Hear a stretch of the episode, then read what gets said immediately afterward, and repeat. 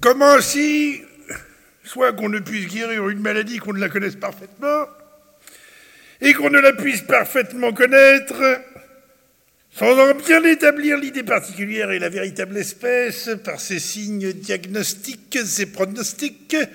vous me permettrez, monsieur notre ancien, d'entrer en considération de la maladie dont il s'agit,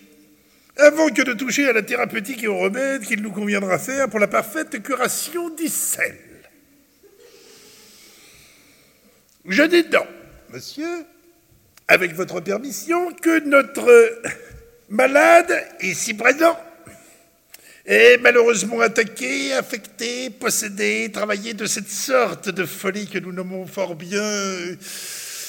mélancolie hypochondriaque, espèce de folie très fâcheuse et qui ne demande pas moins qu'un esculape comme vous, consommé dans notre art. Vous, dis-je, qui avez blanchi, comme on dit, sous le harnois, et auquel il a tant passé par les mains de toutes les façons. Je l'appelle mélancolie hypochondriaque pour la distinguer des deux autres. Car le célèbre Galien établit doctement à son ordinaire trois espèces de cette maladie que nous nommons mélancolie, ainsi appelée non seulement par les latins, mais encore par les grecs, ce qui est bien à remarquer pour notre affaire. La première, qui vient du propre vice du cerveau. La seconde, qui vient de tout le sang fait et rendu atramilaire. La troisième, appelée hypochondriaque, qui est la nôtre, laquelle procède du vice de quelques parties du bas-ventre et de la région inférieure, mais particulièrement de la rate, dont la chaleur et l'inflammation portent au cerveau de notre malade beaucoup de fuligines épaisses et crasses, dont la vapeur noire et maligne cause dépravation aux fonctions de la faculté princesse, Effet, la maladie dont par notre raisonnement il est manifestement atteint est convaincu. Qu'ainsi ne soit. Pour diagnostic incontestable de ce que je dis, vous n'avez qu'à considérer ce grand sérieux que vous voyez, cette tristesse accompagnée de crainte et de défiance, signe pathognomonique et individuel de cette maladie si bien marquée chez le divin vieillard Hippocrate,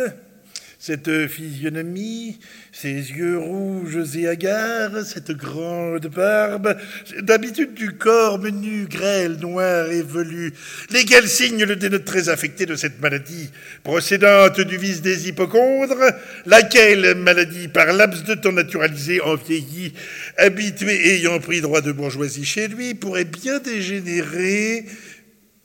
ou en manie, ou en phtisie, ou en apoplexie, ou même en fine frénésie et fureur.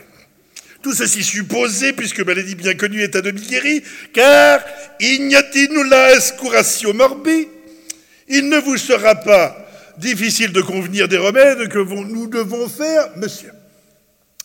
Premièrement, pour remédier à cette pléthore obturante et à cette cacochimie luxuriante par tout le corps, je suis d'avis qu'il soit phlébotomisé libéralement, c'est-à-dire que les saignées soient fréquentes et plantureuses. En premier lieu de la basilique, puis de la céphalique, et même si le mal est opiniâtre, de lui ouvrir la veine du fond et que l'ouverture soit large afin que le gros sang puisse sortir, et en même temps de le purger, désempilé et évacué par purgatif propre et convenable, c'est-à-dire par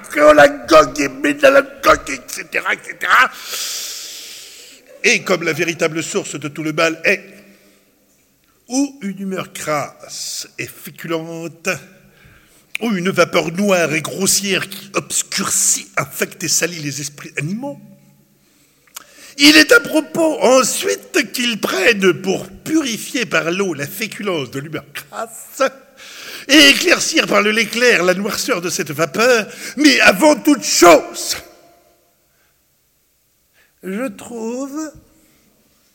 qu'il est bon de le réjouir par agréable conversation, chant et instruments de musique À quoi il n'y a pas d'inconvénient de joindre des danseurs afin que leurs mouvements, dispositions et agilité puissent exciter et réveiller la paresse de ces esprits engourdis qui occasionnent l'épaisseur de son sang, d'où procède la maladie. Voilà les remèdes que j'imagine, auxquels pourront être ajoutés beaucoup d'autres meilleurs par monsieur, notre maître et ancien, suivant l'expérience, jugement, lumière et suffisante qu'il s'est acquise dans notre art. Dixit.